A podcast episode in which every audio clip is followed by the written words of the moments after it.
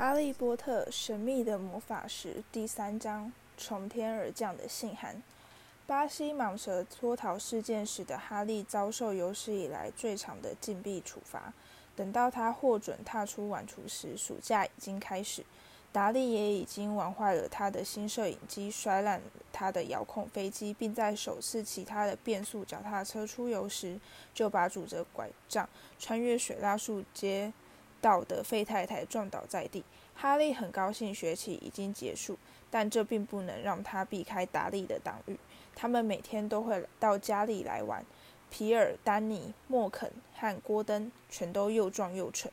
由于达利是他们之中最蠢最壮的一个，他自然成为这个团体的首领。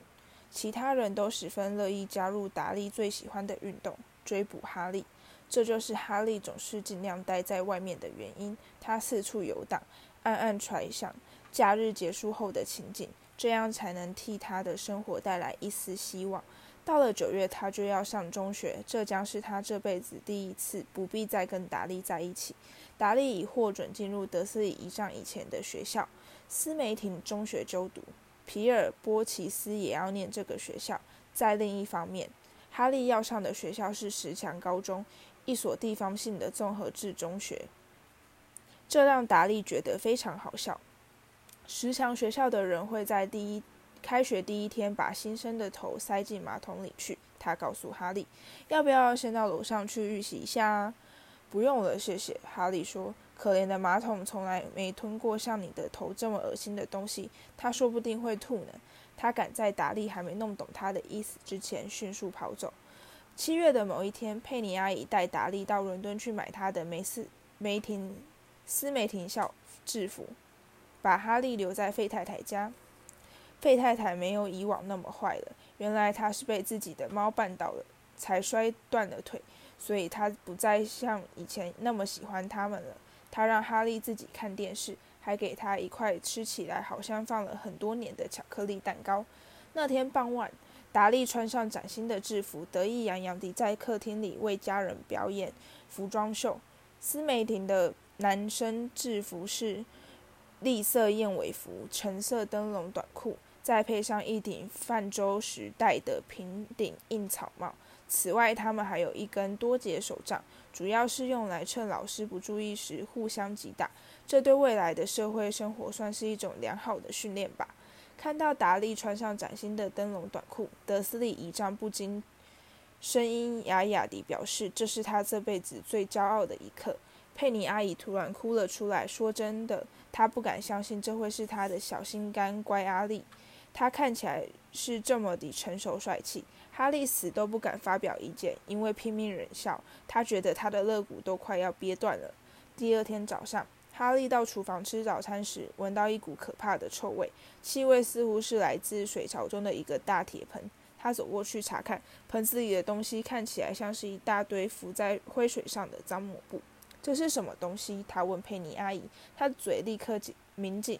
每当他胆敢发问的时候，他都是这种表情。你的新制服，他说。哦，他说，我不晓得，还得把它弄得这么湿呢。不要这么笨！他厉声吼道：“我现在正在替你把达利的旧衣服染成灰色，等我染好以后，他看起来就会跟大家的制服一模一样了。”哈利对这点非常怀疑，不过最好还是别跟他争论。他坐在餐桌旁，试着想象他第一天去石墙高中上学时的模样，大概就像是身上披了一块旧橡皮吧。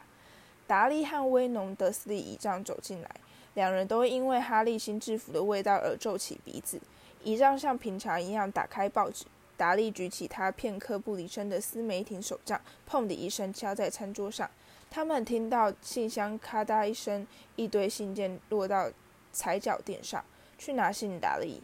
姨丈的声音在报纸后面响起。去叫哈利去拿。去拿信，哈利。叫达利去拿。用你的斯梅廷手杖推他去，达利。哈利闪过斯梅廷手杖，走出去拿信。踩脚垫上躺着三样东西：一张德斯里姨丈的姐姐寄来的明信片，她现在在威特岛度假；一个看起来像是账单的褐色信封和一封寄给哈利的信。哈利捡起信，望着他发愣，他的心就像一根大橡皮筋似的轰然弹起。没有一个人，他这辈子从来没有一个人写信给他。这会是谁呢？他没有朋友，没有其他亲戚，他没有图书馆证，所以也从来没收过催他还书的无理通知。然而就在这里，一封信，地址写得一清二楚，绝对不可能会出错。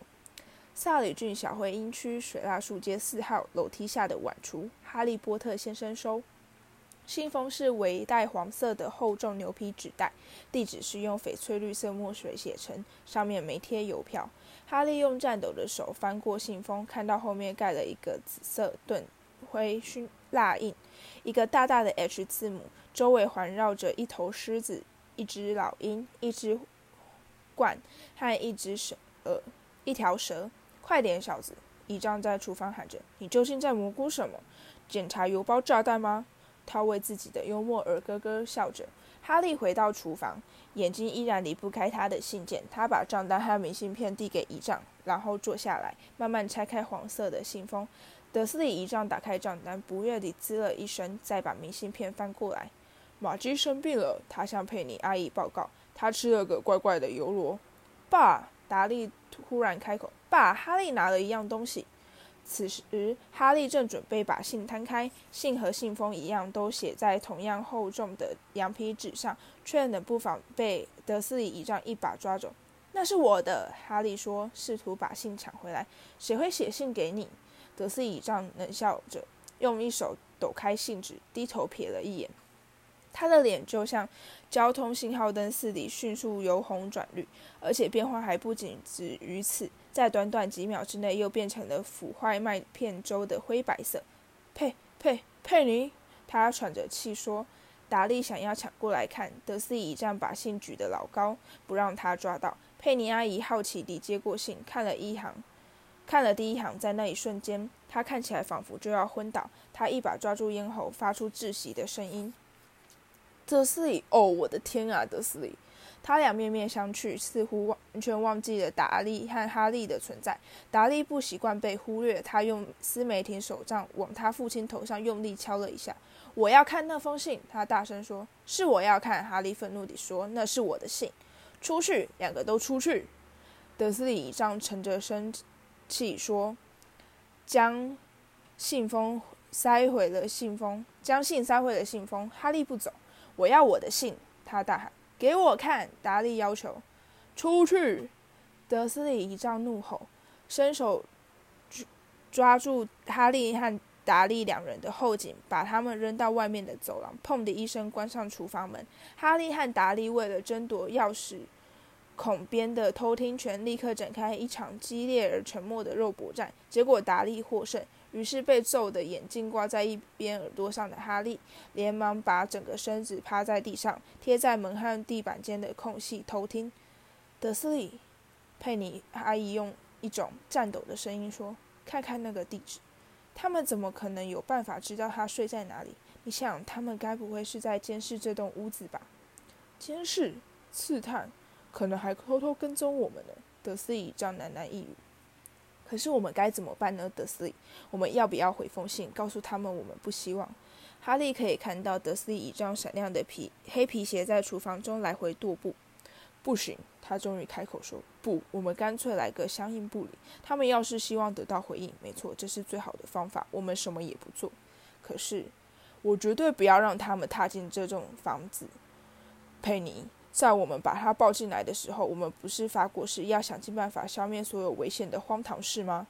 那天傍晚，德斯倚仗下班回家之后，做了一件他过去从来没做过的事，他进晚厨看哈利。我的信呢？德斯倚仗刚把他肥胖的身躯挤进橱柜，哈利就问：“是谁写信给我？”“没有人，是因为地址写错了才会寄给你。”一张简单的答：“我已经把它烧掉了。”根本就没有写错，哈利气愤地说：“他连我住的晚厨都写了。”闭嘴！德斯蒂倚仗怒吼，把两只蜘蛛从天花板上震落下来。他做了几次深呼吸，然后使劲在脸上挤出一个微笑，看起来却像是苦笑。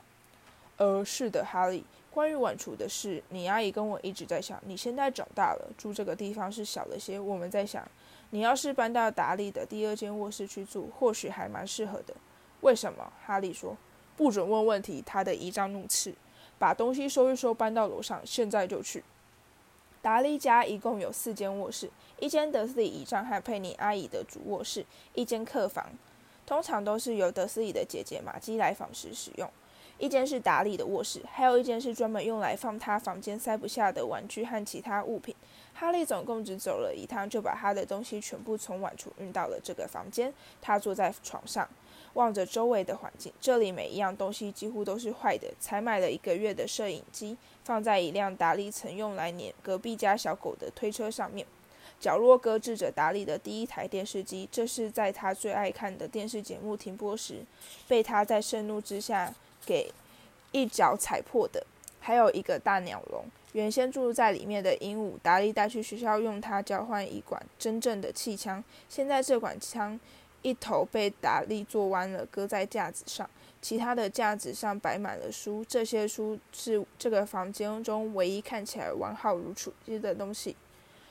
楼下传来达利缠着他母亲耍赖的哭闹声：“我不要他住在那里，我需要那个房间，叫他出去。”哈利叹口气，伸展四肢，躺在床上。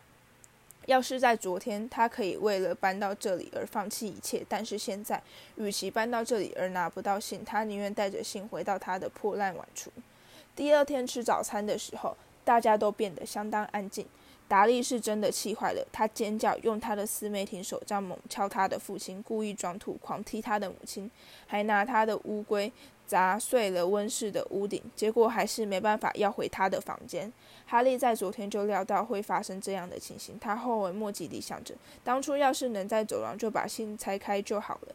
威农姨丈和佩妮阿姨一直脸色阴沉地互相对望。信件送到时，维德斯里姨丈似乎是想要对哈利示好，所以叫达利去拿信。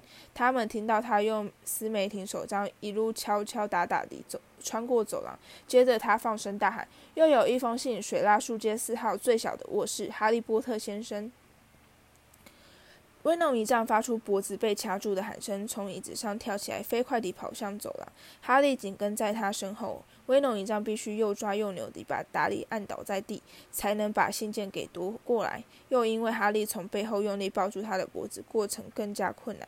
在经过一分钟左右的混战，每个人都被斯梅廷手杖打了很多下之后，威农一丈总算站了起来，大口大口地喘气，手里紧抓着哈利的信。回到你的碗橱。我是说，回到你的卧室去。他气喘吁吁地对哈利说：“达利，走开，快走！”哈利在他的新房间里不停地绕圈子踱步。有人知道他搬出了碗橱，而且好像也晓得他并没有收到他的第一封信。这表示他们会再试一次吧？他决定这一次无论如何一定要拿到信。他想到了一个计划。修好的闹钟在第二天早上六点响起。哈利连忙关上闹钟，静悄悄地穿上衣服。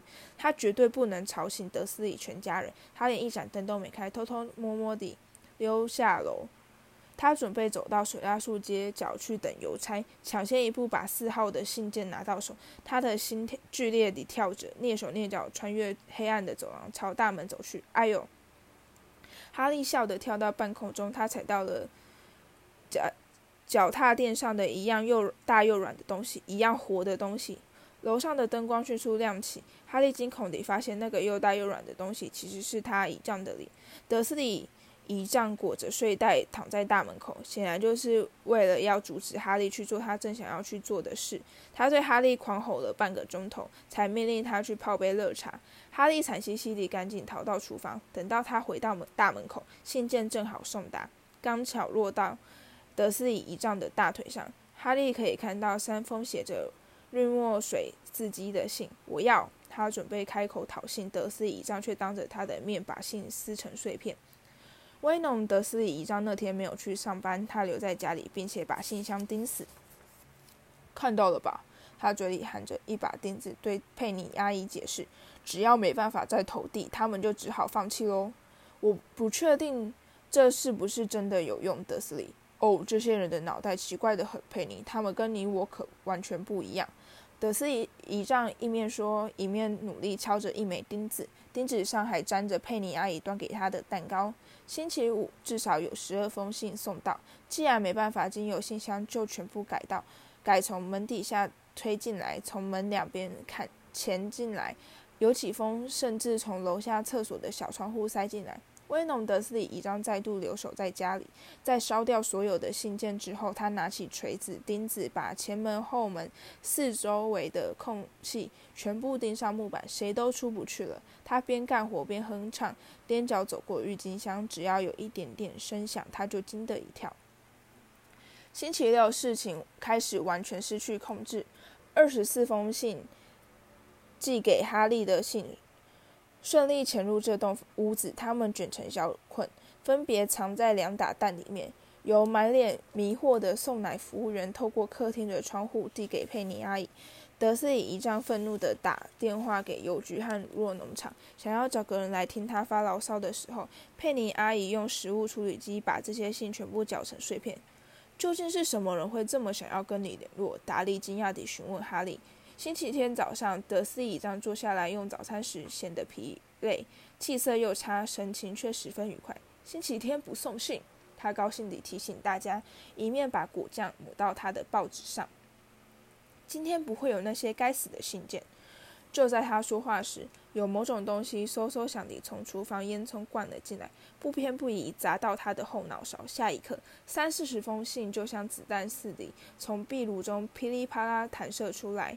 德斯里家人忙着闪躲，哈利跳起来想要抓住一封信，出去，出去！德斯里丈抓住哈利的手腕，把他摔到走廊。在佩妮阿姨和达利抱着头跑出厨房时，德斯里丈就砰的一声关上大门。他们可以听到信件依然源源不绝地涌进厨房，在墙壁与地板间弹来跳去。就这么办吧，德斯里丈说，一面努力维持冷静的口吻，一面大把大把扯掉脸上的胡须。我要你们在五分钟之内全部回到这里，准备出门。我们要离开这个地方，只要带几件衣服就行了，不准有什么其他的意见。脸上大半胡须被扯落的他看起来非常危险吓人，因此没有人敢提出异议。十分钟后，他们奋力拆开被木条封死的大门，坐上车，飞快地驶向高速公路。达利在后座抽抽搭搭地哭泣。刚才在打包行李时，他想要把他的电视机、录影机和电脑全部塞进他的运动背包，耽搁不少时间，所以脑袋被他的父亲捶了好几下。他们向前行驶，再继续向前行驶，甚至连佩妮阿姨都不敢开口询问他们究竟要开到哪儿去。每隔一段时间，德斯倚仗就会故意绕过一个急转弯，往相反的方向走一段回头路，甩掉他们，甩掉他们。每次这么做的时候，他口中都会念念有词。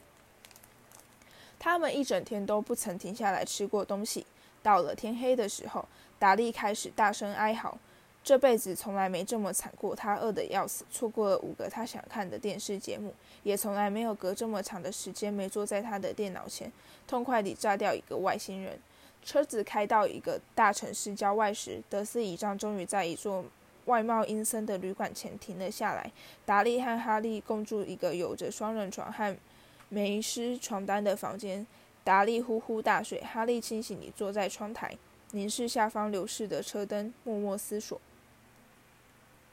第二天早上，他们吃了一些不新鲜的玉米片和加了冷罐头番茄的吐司当早餐。才刚吃完，旅馆老板就走到了餐桌前。抱歉，请问你们之中有一位哈利波特先生吗？柜台那儿收到了一百封像这样的信。他举起一封信，大家都可以清楚看到那个用绿墨水写的地址：寇克沃斯。铁路风景旅馆十七号房，哈利波特先生收。哈利伸手抓信，德斯一丈猛地推开他的手。那女人睁大眼睛望着他。我去拿信。德斯一丈说着，飞快地站起来，跟着他走出餐厅。干脆回家吧，你觉得这样是不是比较好呢，亲爱的？几个钟头之后，佩妮阿姨胆怯地提出建议。德斯一丈好像完全没听到。至于他究竟在找些什么，车上没有人摸得着半点头绪。他开车带着他们驶入森林深处，走下车，往周遭环视一圈，摇摇头，回到车上，再继续向前行驶。此后，同样的过程又分别在一片新耕农田之中、一座吊桥正中央以及一座立体停车场楼顶重新扮演了一遍。爸爸发疯了是不是？达利呆呆地询问佩妮阿姨。此时已接近傍晚。威农一仗把车停靠在海岸边，把他们全都锁在车上，就此失去了踪影。天开始落雨，斗大的雨珠滴滴答答地打在车顶上，达利抽抽搭搭地哭了出来。今天是星期一耶，他告诉他的母亲，晚上会演伟大的坑杭博托呢。我好想待在一个有电视的地方。星期一，这让哈利想到了某件事情。如果今天真的是星期一，在这方面达利非常值得信赖，因为电视节目的关系，他对日期的推算从来不会出错。那么明天星期二就是哈利的十一岁生日了。当然，他的生日向来都没有什么乐趣可言。去年德斯里夫妇送给他的是一个外套衣架和一双一丈的旧袜子。即使如此，一个人一生毕竟只有一次十一岁生日。威龙德斯里一丈冲满脸笑容地走回来，同时还带回来一个又长又细的包裹。可是佩妮阿姨问他买了什么，他没有回答。找到了一个棒透的地方，他说：“来吧，全部下车。”车子外面非常寒冷。德斯里丈指着一块孤悬在海上的巨岩，上面栖息着一座你所能想象出最破烂的一栋小屋。可以确定的是，里面绝对不会有电视可看。气象预报今晚会有暴风雨。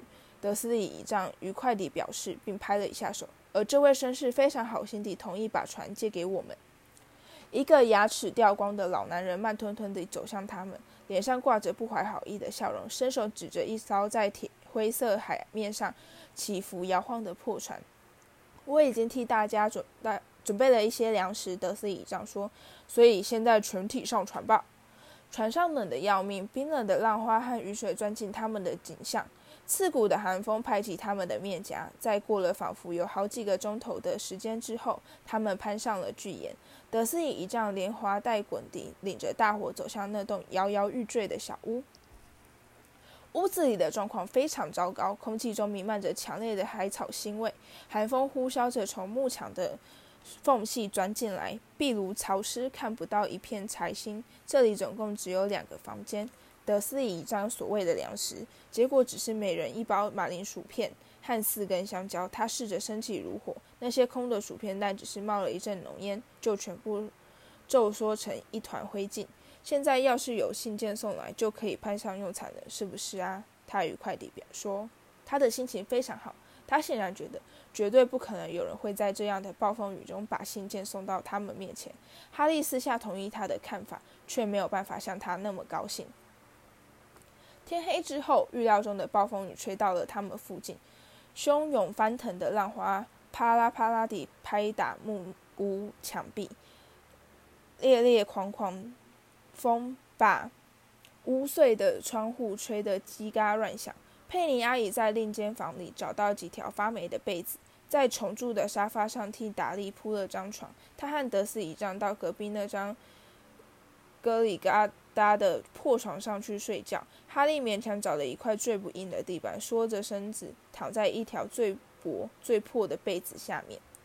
入夜之后，狂风雨越吹越烈，哈利睡不着，他打着哆嗦在地上翻来覆去，努力想让自己睡得舒服一些，肚子也开始饿得咕咕叫。将近午夜，一阵低沉的轰隆雷声掩盖住达利的鼾声。达利的一条胳膊垂挂在沙发边缘，肥胖手腕上。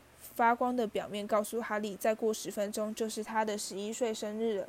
他躺在地上，望着他的生日，滴滴答答地越走越近，想着德斯里夫妇会不会记得他的生日，想着寄信的人现在会在什么地方。还剩下五分钟，哈利听到屋外传来某种碎裂的声音，他暗暗祈祷屋顶别被风给吹垮，说不定这反而会让他变得温暖一些。还剩下四分钟，也许他们回家时，水大树街的房子里。已经挤满了信，他或许可以想办法偷到一封。还剩下三分钟，难道是海浪在用力拍打巨岩吗？那嘎啦嘎啦的怪声音又是从哪来？来的？难道是岩石碎掉到海里的声音吗？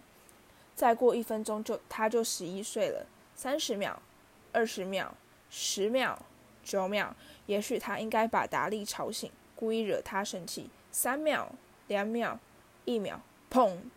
整间木屋被震得不停摇晃。哈利坐起来，望着大门，有个人站在门外敲门，想要进来。